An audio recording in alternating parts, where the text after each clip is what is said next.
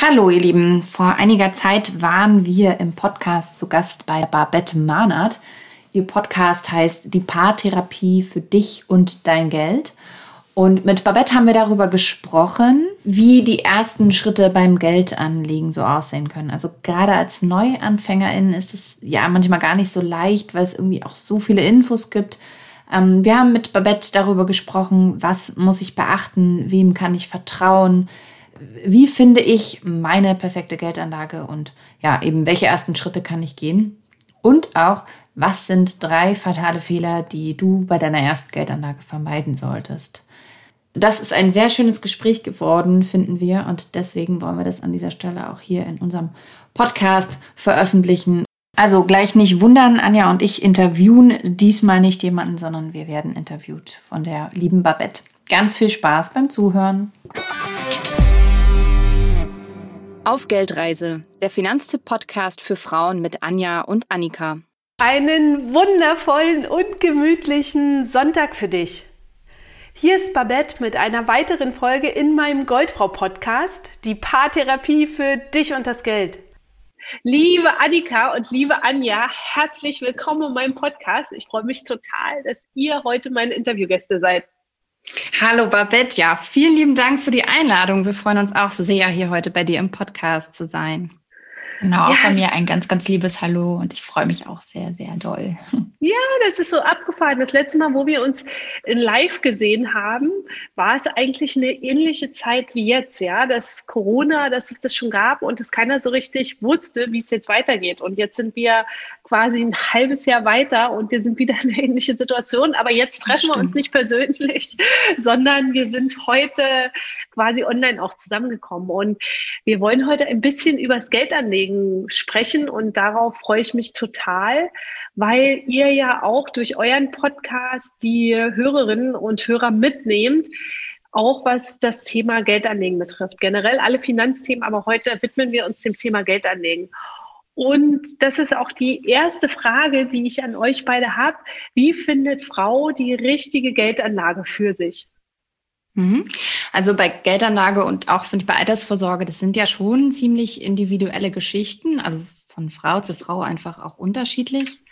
Aber was man ganz grundsätzlich sagen kann, was immer gut ist, zuerst mal den Ist-Zustand festzuhalten. Also eben zu gucken, wie bin ich eigentlich aktuell finanziell aufgestellt? Also schauen, was habe ich eigentlich schon? Ich meine damit jetzt sowas wie Girokonto, Tagesgeldkonto, Notgroschen, vielleicht habe ich auch einen Riester-Vertrag oder eine betriebliche Altersvorsorge, vielleicht sogar Aktien. Also wie gesagt, erstmal schauen, was habe ich vielleicht schon und auch was hat sich da an Geld schon angesammelt. Und äh, was dann auch nochmal ganz gut sein kann, ist der Gang zur Rentenversicherung. Also wenn ich da dann tatsächlich auch einzahle, ähm, weil es ja doch so ist, dass viele auch ihr Geld fürs Alter wirklich anlegen wollen. Und dann ist es natürlich gut, wenn ich genau weiß, wie eigentlich mein aktueller Rentenanspruch aussieht. Ähm, klar, dafür reicht dann auch ein Blick auf die allgemeine Renteninformation, die man ja dann auch zugeschickt bekommt. Aber Anja zum Beispiel war ja selber bei der Rentenversicherung und ich kann sagen, also sie war da so happy mit der Beratung auch, dass sie einfach mit einem Grinsen wieder aus dem Termin rausgekommen ist. Ja, das stimmt. Mhm. Ja, genau. Ähm, und was dann auch immer noch super gut ist, einfach mal hinzuschauen und aufzusummieren, wie viel ich überhaupt monatlich so reinbekomme. Also wie viel ähm, kommt in meinem Konto, auf meinem Konto rein, wie viel gebe ich monatlich eigentlich aus, also Stichwort Haushaltsbuch. Das hilft ja auch immer ungemein. Und darüber können wir dann letztendlich auch ganz realistisch unsere Sparquote ermitteln. Also die Summe, die wir fest anlegen wollen. Und außerdem hilft es auch, die eine oder andere Leiche im Keller zu entdecken. Also ich erinnere mich daran, ich, wir hatten das damals für eine Folge gemacht und eine Podcast-Folge und ich habe da tatsächlich festgestellt, dass ich da noch so ein TV Now Abo hatte, für das ich gezahlt habe, obwohl ich wirklich schon seit Ewigkeiten dachte, ich hätte das Ding längst gekündigt. Und ich habe da, mhm. also ich habe das nochmal hochgerechnet, das war jetzt keine große Summe, aber es waren über kurz oder lang trotzdem irgendwie 50 Euro, vielleicht noch ein bisschen mehr, die ich da einfach gezahlt habe, obwohl ich dachte, das Ding ist schon die ganze Zeit weg. Also das ist das, was ich meine, so von wegen Leichen im Keller entdecken. Aber letztendlich ist es dann auch so, wenn wir dann schon so einen Überblick haben, dann können wir dann auch eigentlich schon loslegen. Wobei ganz grundsätzlich gilt, erstmal Schulden abbauen, dann den Notgroschen aufbauen und dann geht es weiter mit der eigentlichen Geldanlage, also Aktien und Co. Mhm. Woher weiß ich, welche Geldanlage zu mir passt? Also wie gesagt, du musst dir den Ist-Zustand anschauen und dann musst du halt gucken, was für dich je nachdem noch passt. Ich, also ich persönlich finde, was ja eigentlich fast immer geht, sind Aktien. Ähm, weil das einfach, das war mir früher gar nicht so klar, aber das ist doch eine recht unkomplizierte Art und Weise ist, dein Geld zu mehren und wahrscheinlich und auch eben noch tatsächlich Rendite zu bekommen. Ne? Das ist ja momentan auch echt eine, eine Schwierigkeit in dieser Nichtzinsphase, sage ich mal, ähm, wirklich noch Rendite zu bekommen. Und da hast du bei Aktien eben ähm, gute Chancen. Mhm. Und was du wahrscheinlich auch kennst und was du wahrscheinlich auch früher gemacht hast in deinem Berufsleben damals, ähm, Fragen stellen. Also in dem Fall sich selbst eigentlich Fragen stellen, was, was möchte ich eigentlich, was wünsche ich mir vielleicht für die Zukunft? Geht es darum, fürs Alter vorzusorgen? Geht es darum, dass ich mir den Traum der eigenen vier Wände erfüllen möchte? Geht es darum, dass ich demnächst irgendwie eine Geldreise, äh, eine Geldreise ist gut, eine Weltreise, da war gerade der Name Programm, entschuldigt, eine Weltreise ähm, antreten möchte und dafür sparen möchte. Und ich würde auch immer noch so eine Fragen berücksichtigen, wie sieht es denn aus mit meiner Risikobereitschaft? Bin ich bereit, viel mhm. Risiko einzugehen oder vielleicht, weil ich eben auch eine Familie habe, eher weniger, weniger Risiko einzugehen, weil es mir wichtiger ist, ähm, auch ein Stück weit meine Familie abgesichert zu wissen. Und da kann ich mir dann vielleicht nicht so viel Risiko leisten. Also das fließt da auch alles mit rein ganz wichtiger Punkt, den du gerade auch genannt hast, Anja, wirklich auch zu gucken, wie viel Risiko bin ich denn bereit einzugehen, um mich mit der Anlage auch wohlzufühlen, weil gerade Aktien sind auf jeden Fall eine interessante Anlage aus Renditegesichtspunkten. Wenn aber das Thema Sicherheit ganz vorne steht, ist Aktien nicht die beste Möglichkeit, um einzusteigen. Deswegen fand ich es auch nochmal ganz wertvoll, tatsächlich auch zu sagen, okay, hm, das Thema Risikobereitschaft ist ein Punkt, den ich für mich auch feststellen darf. Mhm, ganz klar, da hast du recht. Absolut. Wenn es darum dann auch geht, Geld anzulegen, welche drei Must-Haves sollte Frau auf jeden Fall beachten? Jetzt musste ich kurz einen Schluck Wasser trinken, entschuldige bitte. Ja, ähm, ja ich sage jetzt mal äh, im Sinne von beachten oder eher gesagt im Sinne von Basics haben. Das finde ich fast noch ein bisschen passender. Also was wir auf jeden Fall in Sachen Geld anlegen dann doch schon haben sollten, ähm, was zu uns gehört oder damit wir gut aufgestellt sind, ist auf jeden Fall ein Girokonto, am besten mit kostenloser Kreditkarte. Das finde ich immer super sinnvoll. Dann Tagesgeldkonto für den Notgroschen. Und da wären wir eben wieder bei dieser Sache, die wir schon angesprochen haben. Ne? Im besten Fall drei Nettogehälter drauf haben für schlechte Zeiten, damit ich eben nicht ins teure Dispo muss, wenn dann mal irgendwie was Unvorhergesehenes passiert. Also eine fette Nachzahlung an Betriebskosten oder ja, unser Auto ist letztens liegen geblieben. Also wenn dann das Auto dringend in die Reparatur muss, ne? Also so eine Geschichten.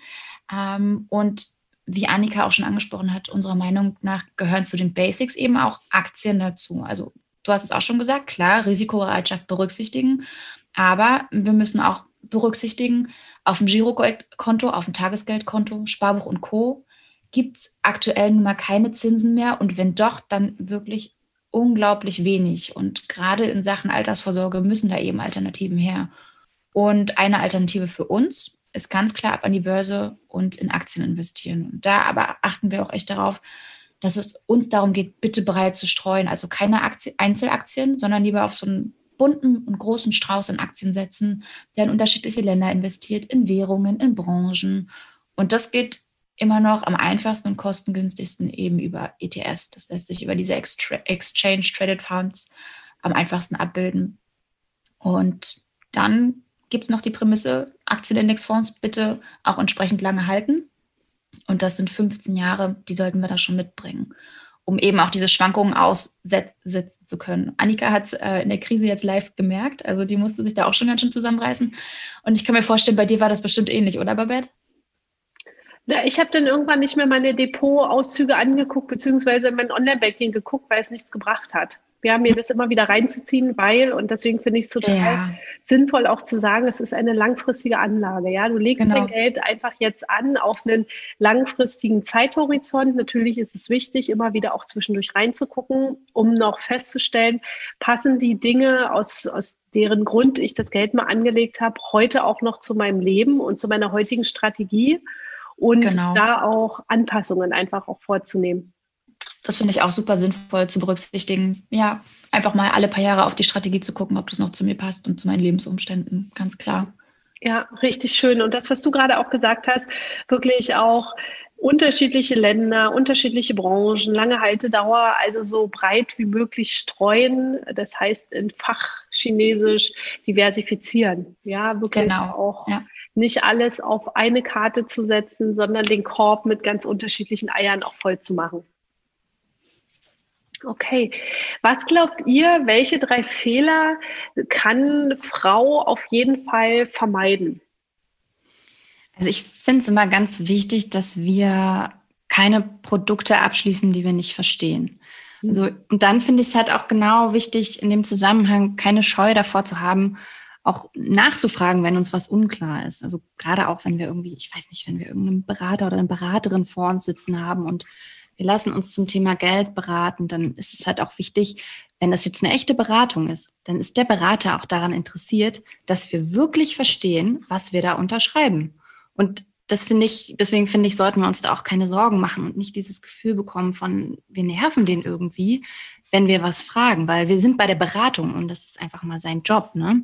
Und da vielleicht auch nochmal der Hinweis, dass eben keine Beratung wirklich kostenlos ist. Also selbst wenn es da drauf steht, wir zahlen immer für eine Beratung. Und entweder ist es direkt transparent, also dass wir vorher wissen, was wir da für einen Stundensatz zahlen müssen, oder wir zahlen es halt hinterher dann über Provisionen. Wobei man auch sagen muss, also die Möglichkeit, dass wir ein gutes Produkt empfohlen bekommen, das dann wirklich auch zu uns passt, ist natürlich bei der ersten Variante höher. Also wenn wir dann wirklich für die Beratung auch transparent bezahlen. Ähm, aber eigentlich muss ich sagen, bei Geldanlage brauchen wir theoretisch auch gar keine Beratung, weil das können wir auch sehr, sehr gut gerade mit ETFs, die wir ja schon angesprochen haben, ähm, alleine machen. Und dann finde ich noch wichtig, ganz grundsätzlich beim Thema Geldanlage, dass wir eben nicht so lange warten, bis wir tatsächlich loslegen. Also wir haben ja oft die Tendenz, uns irgendwie länger einzulesen vielleicht. Und ähm, gerade bei Geldanlage finde ich, ist es auch viel Learning by Doing. Und man muss es ja nicht gleich perfekt machen. Ich finde, Fehler passieren. Fehler passieren auch in Gelddingen. Und ich glaube, da ist es vielleicht ganz gut, einfach schon mal mit kleinen Beträgen loszulegen. Also wenn wir jetzt wieder zu den Aktien kommen, auch über die wir gerade gesprochen haben, da gibt es ja schon auch die Möglichkeit, so einen Aktiensparplan zu machen, wo man dann schon mit 25 Euro im Monat starten kann und sich vielleicht auch einfach mal ausprobieren kann. Ne? Ja, und, und dann finde ich es auch noch ähm, ganz wichtig, dass wir anfangen sollten, einfach viel, viel mehr über Geld zu sprechen. Also mit unseren Freundinnen, mit Verwandten und auch gerade finde ich, in Sachen Gehalt ist das total wichtig, dass wir da eben auch Vergleichswerte bekommen. Ähm, ja, also zusammenfassend, reden, reden, reden und fragen, fragen, fragen. Ja, richtig cool. Also ich habe bei den Punkten echt auch genickt, weil ich das genauso wichtig finde, wie ihr, wirklich Anlagen nur abzuschließen, die man auch versteht. Und da geht es darum, einen Führerschein quasi für die Anlage zu haben, ohne zu wissen, wie jetzt, wenn ich mal auf das, das als Vergleich zum Auto ziehe, ich muss nicht wissen, wie die Zylinder die Kurbelwelle anzutreiben, damit das Auto fahren kann. Ja, das muss ich nicht wissen, aber mhm. ich muss wissen, wie sind die Verkehrsregeln, wenn ich wirklich mit meinem Auto in Verkehr halt auch reingehe. Ja, und das finde ich auch extrem wichtig und so lange nachzufragen, bis man das auch verstanden hat. Das ist auch mir ein Anliegen, wirklich sich dann auch nicht mit einer Antwort zufrieden geben, sondern wenn man es zehnmal erklärt haben möchte, dann wirklich auch nachzufragen. Mhm. Ja, und auch wirklich sich mit anderen darüber auszutauschen und im Gespräch halt auch zu sein und vor allen Dingen auch ganz wichtig, sich mit anderen auszutauschen, die schon Erfahrungen haben. Ne? Nicht, dass die Schwester oder die Oma, mhm. die noch nie ein Depotkonto hatte, ihren Senf dazu gibt, sondern wirklich Menschen, die in dem Bereich, wo ich jetzt was machen möchte, einfach schon auch längere Erfahrungen haben. Ja, total. Und dann finde ich aber auch, wenn du dann selbst Erfahrungen hast, die anderen auch vielleicht mal anzustupsen ne? und zu sagen, hey, ist das nicht mal ein Thema, über das wir uns austauschen könnten, einfach mhm. mal über Geld zu sprechen, ja. Absolut, richtig wertvoll. Gibt es ähm, Seiten, die euch damals geholfen haben oder Bücher, euch zu informieren? Oder wie ist dieser Einstieg bei euch erfolgt in die ganze Finanzthematik? Anja, magst du oder soll ich? Das war ja bei uns ähnlich eigentlich. Ja, fang du gerne an, ich ergänze dann. genau, also bei mir war das tatsächlich so, ähm, dass mich Finanzthemen lange gar nicht interessiert haben. Ich glaube, das lag aber auch daran, dass ich halt äh, zu Studiezeiten nicht wirklich viel Geld hatte. Also ich stand oft vom Geldautomaten, da kam halt kein Geld raus. und äh, ja, war wirklich so. Und ähm, genau, und dann kam halt der Punkt, dass ich so meinen ersten richtigen Job, sage ich mal, hatte. Und den hatte ich direkt dann in der Kommunikation bei Finanztipp. Und dann ganz klar, also dann habe ich bei Finanztipp irgendwie verstanden, hey, es ist irgendwie alles gar nicht so kompliziert, wie ich mal dachte. Man muss gar nicht so einen riesigen Finanzberg irgendwie komplett verstehen, ne, wie du gerade dieses Bild auch von dem Auto aufgemacht hast, ne, dass ich irgendwie äh, die Verkehrsregeln kenne, ja, aber nicht bis ins Detail da irgendwie durchblicken muss ähm, und mich auch nicht mit Optionsscheinen oder sowas beschäftigen muss, sondern dass einfach die, ja, die simple Form von ETFs gibt, die kostengünstig und einfach auch funktioniert. Das habe ich tatsächlich, äh, muss ich sagen, über Finanztipp gelernt, ja. Hm. Und hast du noch weitere Sachen genutzt zur Informationsbeschaffung, weil ich auch immer ein Freund bin, zu sagen, okay, da habe ich mich jetzt informiert, lass mal vielleicht noch eine zweite oder dritte Informationsquelle auch dazu suchen? Ja, also für mich persönlich ist ja das Thema nachhaltige Geldanlage eine ganz wichtige.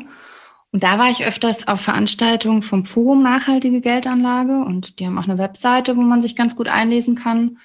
Und dann habe ich zum ähm, Thema Aktien war ich noch ähm, bei Just ETF auf der Seite. Mhm. Die fand ich auch ganz gut. Mhm. Ich habe noch zusätzlich gearbeitet mit Extra ETF. Also die sind ziemlich ähnlich aufgebaut eigentlich wie Just ETF. Also ähm, aber auch sehr informativ. Dann habe ich ähm, auch viele YouTube-Videos genutzt. Da gibt es ja auch ganz, ganz viel. Ähm, sowohl Finanztipp als zum Beispiel auch Finanzfluss. Also das ist auch immer ganz gut, so auf Bewegtbild umzustellen. Und von der Frankfurter Börse gibt es zum Beispiel auch Webinare. Auch super hilfreich und interessant. Die kann man sich da auch ähm, einfach auf YouTube reinziehen. Das ist alles kostenlos, was da zur Verfügung steht. Wenn man denn die Muße hat. Ich glaube, die gehen ein bisschen länger, also so mit einer Stunde, aber trotzdem super spannend, super informativ. Und ähm, weil bei mir das Thema ETFs gerade wirklich ziemlich, ähm, also ziemlich groß ist, habe ich mir dann zum Beispiel auch Literatur ähm, noch zusätzlich besorgt. Also Einstiegsliteratur zum Beispiel von Jessica Schwarzer, einfach erfolgreich anlegen, aber konzentriert sich natürlich auch sehr, sehr stark auf ETFs. Das war auch super hilfreich, kann ich auch bloß empfehlen. Und ich habe mir die Bibel sozusagen gekauft von Gerd Kommer ähm, zum Thema ETFs. Und da bin ich aber noch am Anfang. Ich kann also noch nicht ganz so viel sagen, ob das ähm, Einsteiger geeignet ist. Würde ich jetzt erstmal nicht sagen, aber trotzdem super informativ, super spannend mit ganz, ganz viel Wissen und Informationen. Cool. Und ja. Stiftung Warentest, wenn du, wenn du das noch fragst. Stiftung Warentest hat auch immer super viel. Also da kann man auch nichts verkehrt machen, da mal zu gucken.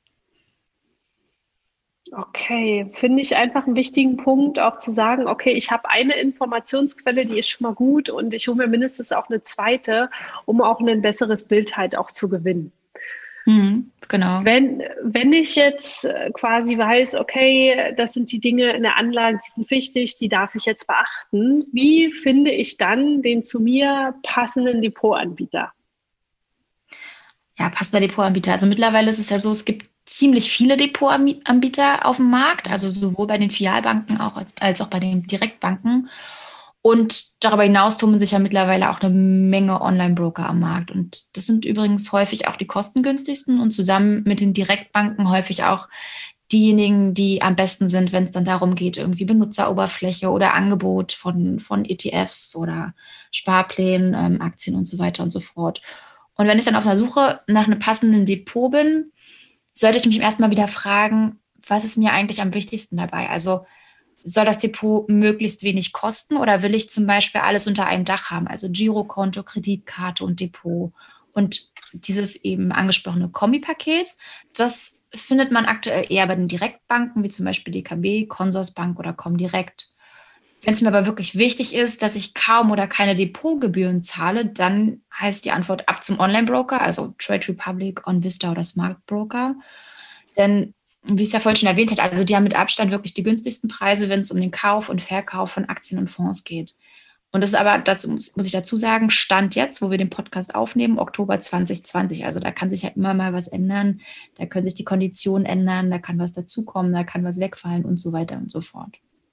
Mhm. Aber wir sind dabei Finanztipp ja auch immer dran. Ne? Also wenn das jemand jetzt irgendwie in einem Jahr hört, dann einfach gerne auf fingerzip.de vorbeischauen. Da sind die Empfehlungen dann immer aktuell.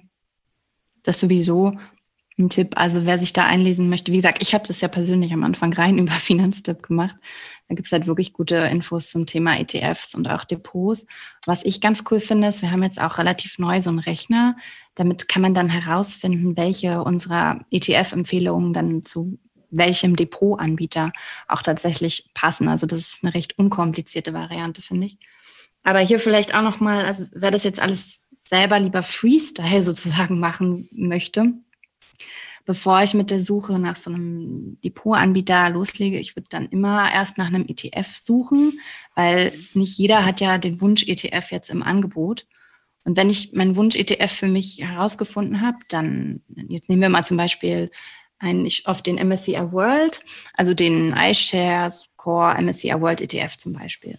Dann würde ich den einfach erstmal googeln oder eben alternativ auch bei Just ETF oder Extra ETF nochmal danach suchen und da habe ich dann eben so eine fein übersichtliche ähm, Darstellung, welcher, die, welche Depotanbieter tatsächlich auch meinen ETF anbieten.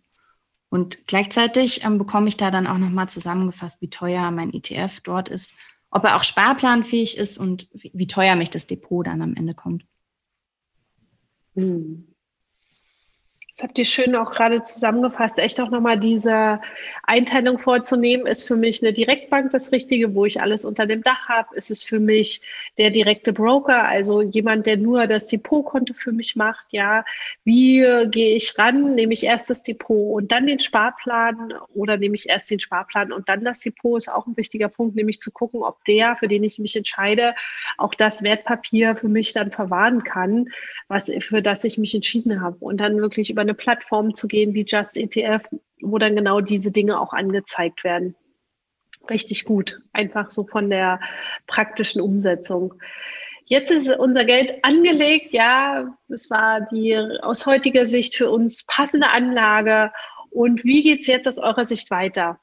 Brauche ich jetzt nicht mehr raufzugucken und kann bis zu meiner Rente warten, bis das Geld dann fällig ist? Oder was, was empfehlt ihr an der Stelle? Also zurücklehnen und Tee trinken, das wäre natürlich ganz schön. Und ähm, das können wir auch ab und an mal machen, aber es ist ja nicht immer ganz so einfach. Und du hast es ja bei Bett vorhin auch schon angesprochen. Ne? Du hast dann zwangsweise während der Krise nicht mehr auf deinem Depot geguckt, weil hat letztendlich nichts gebracht. Aber klar, ab und an mal ins Depot gucken, das gehört trotzdem dazu. Ich glaube, bei, bei ETS müssen wir das tatsächlich nicht so oft machen, weil wir die eben auch super lange halten im besten Fall. Also die 15 Jahre. Ne? Ähm, und ja, auch dran denken, in, in, Krisenzeiten könnte es besonders schwierig werden, da nicht drauf zu gucken. Dann müssen wir gucken, dass wir uns irgendwie diszipliniert bekommen, keine Ahnung, dass wir das dann irgendwie hinkriegen und dann ähm, die Zähne zusammenbeißen und uns immer wieder sagen, die Börsenkurse gehen auch wieder hoch, das wird alles wieder gut.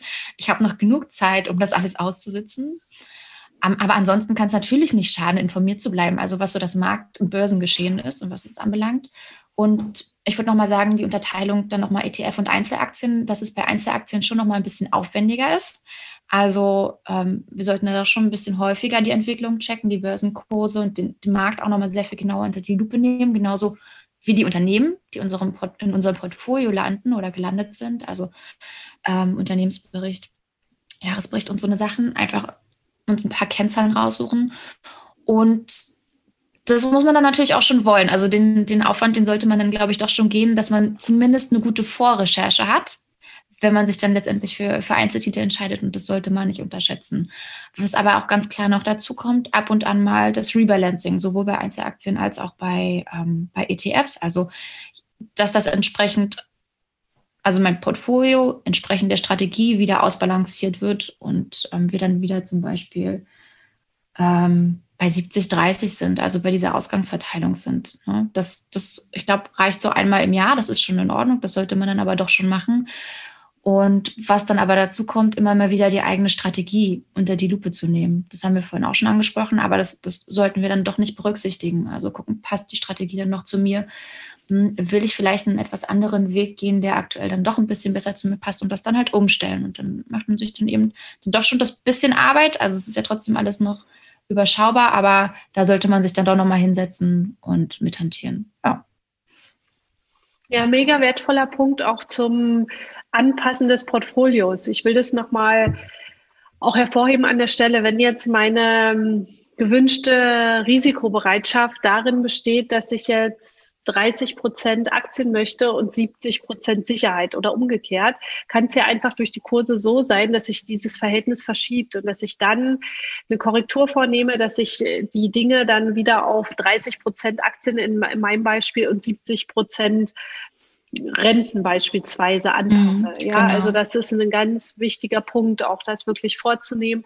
Und das ist auch überhaupt nicht schwierig, indem man sich einfach dann wirklich anguckt, wie sieht zum Jahresende das Depotkonto aus, wie sind prozentual meine Investitionsraten in die unterschiedlichen Wertpapiere und passt das noch zu mir? Weil Rebalancing, Rebalancing kann ja auch sein, dass sich meine Anlagestrategie verändert dahingehend, dass ich eben jetzt nicht nur 30 Prozent Aktien haben möchte, sondern 50. Das heißt, dass ich das dann nach oben hin anpasse. Also wirklich immer mit den eigenen Bedürfnissen, mit der eigenen Risikobereitschaft dort auch mitgehe. Genau, hast du es auch mal sehr schön zusammengepasst, ja klar. Ja. Okay, boah, dann haben ja jetzt die Zuhörerinnen und Zuhörer eine gute Grundlage, um eine gute Anlageentscheidung zu fällen, was jetzt auch die Umsetzung betrifft. Weil das finde ich auch ein wichtiger Punkt, nicht nur in der Informationsbeschaffungsphase äh, zu sein, sondern dann wirklich echt auch in die Umsetzung zu gehen und zu sagen, ja. okay, mhm. jetzt suche ich mir die ETFs raus, ja, in dem Beispiel und suche mir dann die Poranbieter aus und starte einfach erstmal. Das, was Annika vorhin auch schon gesagt hat, wirklich echt auch zu starten, weil das ist, äh, finde ich, beim Depot auch total wichtig zu wissen, man ist total flexibel. Ja, der, das heißt, wenn ich heute mit 100 Euro anfange und übernächsten Monat 500 Euro habe, kann ich das anpassen. Genauso wie wenn ich heute mit 500 anpasse, pack, äh, fange und dann im nächsten Monat nur 100 Euro habe. Aber wirklich mit dem heutigen Stand auch zu beginnen. Mhm. Ja. Ähm, für das heutige, für die heutige Folge haben wir so viel wertvolle Informationen, dass wir heute jetzt schon am Ende angekommen sind und ich euch so gerne noch bevor ihr verratet, wo man euch so findet und wo ihr so zu, wo man euch so kontaktieren kann, ähm, gerne noch die drei Abschlussfragen stellen, die ich jedem meiner Interviewgäste stellen möchte. Und zwar ist die erste Abschlussfrage, was bedeutet Geld für euch? Also für mich ist Geld erstmal so ein Mittel zum Zweck. Und das meine ich jetzt ganz positiv. Also es ist halt ein Mittel, finde ich, für ein schönes Leben in, in Freiheit und auch Selbstbestimmtheit. Also es gibt mir halt die Möglichkeit, mein Leben so zu gestalten, wie ich das wirklich möchte. Ich bin da tatsächlich auch ganz nah bei Annika. Also Geld gehört für mich ganz normal zum Leben dazu. Das ist nichts Böses, also, also so, so total wertneutral. Also nichts Gutes, nichts Schlechtes. Ähm, es gehört einfach dazu, es ist ganz normal. Und es hilft mir einfach dabei, dass ich mir Wünsche erfüllen kann. Und ja. Hm. Die zweite Frage ist, die ich euch gerne stellen möchte. Stellt euch vor, es gibt irgendeinen technischen Fehler und von heute auf morgen ist alles weg. Eure Depots sind weg. Uh. Euer Haus ist weg. Ja, es ist alles weg. Ja, genau. Was ihr bisher euch geschaffen habt. Welche Schritte würdet ihr gehen, um wieder zu Geld zu kommen? Hart. Ich glaube, als allererstes, Babette, ich würde richtig die Krise kriegen. Ja. Und dann als, als alte Yogini erstmal durchatmen natürlich. Und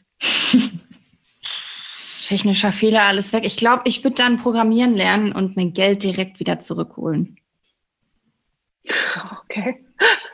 Die, die Antwort gab es noch nicht, ja? okay. Ja, spannend. Ja.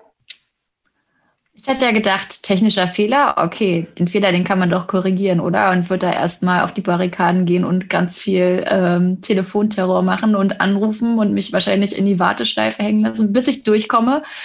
Und dann aber ganz pronto darum bitten, dass sie den technischen Fehler ganz schnell wieder beheben.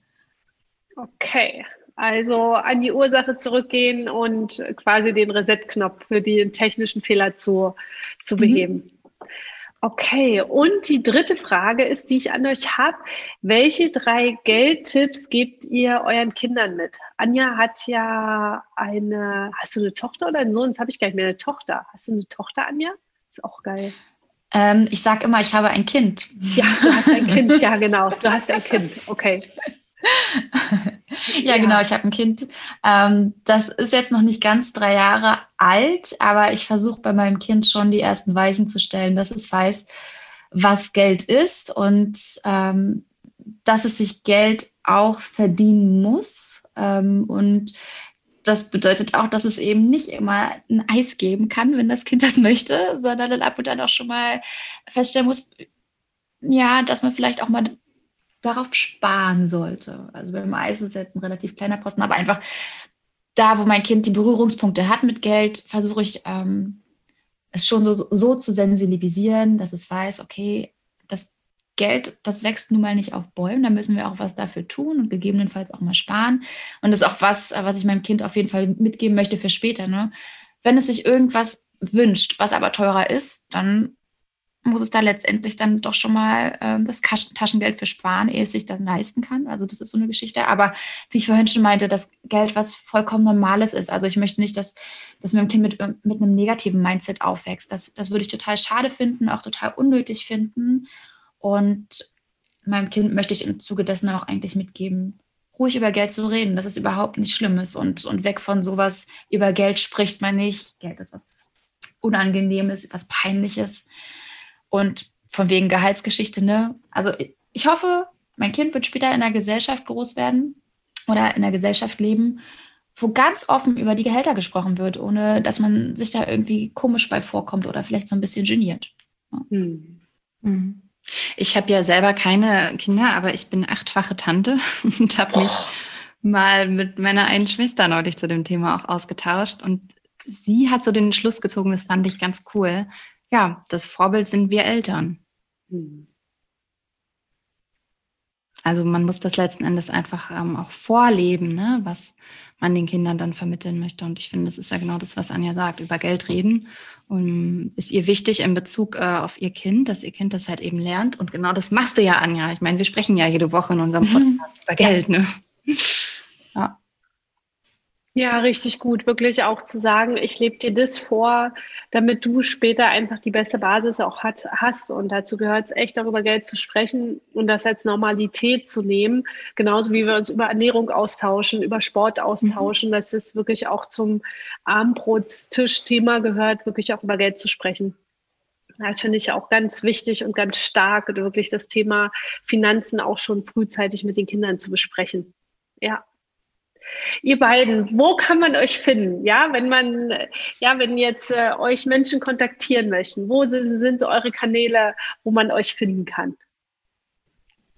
Also zunächst mal auf finanztipp.de, da gibt es jedenfalls die ganzen Ratgeber, die wir heute schon so ein bisschen angesprochen haben. Aber uns direkt erreicht man eigentlich am besten über Instagram und unser Account heißt Auf Geldreise.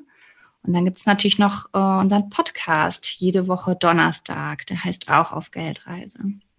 Super. Genau, und den kann man eigentlich über allen Streaming, bei allen Streaming-Diensten hören, also bei Spotify, bei Apple Podcasts, bei Deezer sind wir ähm, und natürlich bei allen gängigen Podcatchern, also Podcast-Apps. Da findet man uns überall. Boah, richtig gut. Oh Mann, wie schön. Ich verlinke all die Dinge auch direkt nochmal in die Show Notes. Ich danke euch von Herzen für dieses schöne Gespräch, auch gerade im Hinblick auch wie kann ich Geld anlegen, weil ihr selber den Weg gegangen seid. Und das finde ich dann immer am allerschönsten, auch so aus dem Nähkästchen auch zu plaudern. Was hat uns damals weitergeholfen? Und ich danke euch für die Zeit und die vielen wertvollen Infos, die ihr unseren Zuhörerinnen und Zuhörern gegeben habt. Ja, danke dir für die Einladung. Es hat echt Spaß gemacht, finde ich. Genau, wir danken dir und freuen uns schon, wenn du dann demnächst bei uns bist. Yeah. Genau. Gut, ihr Lieben, bis bald. Tschüss. Bis bald. Vielen lieben Ciao. Dank.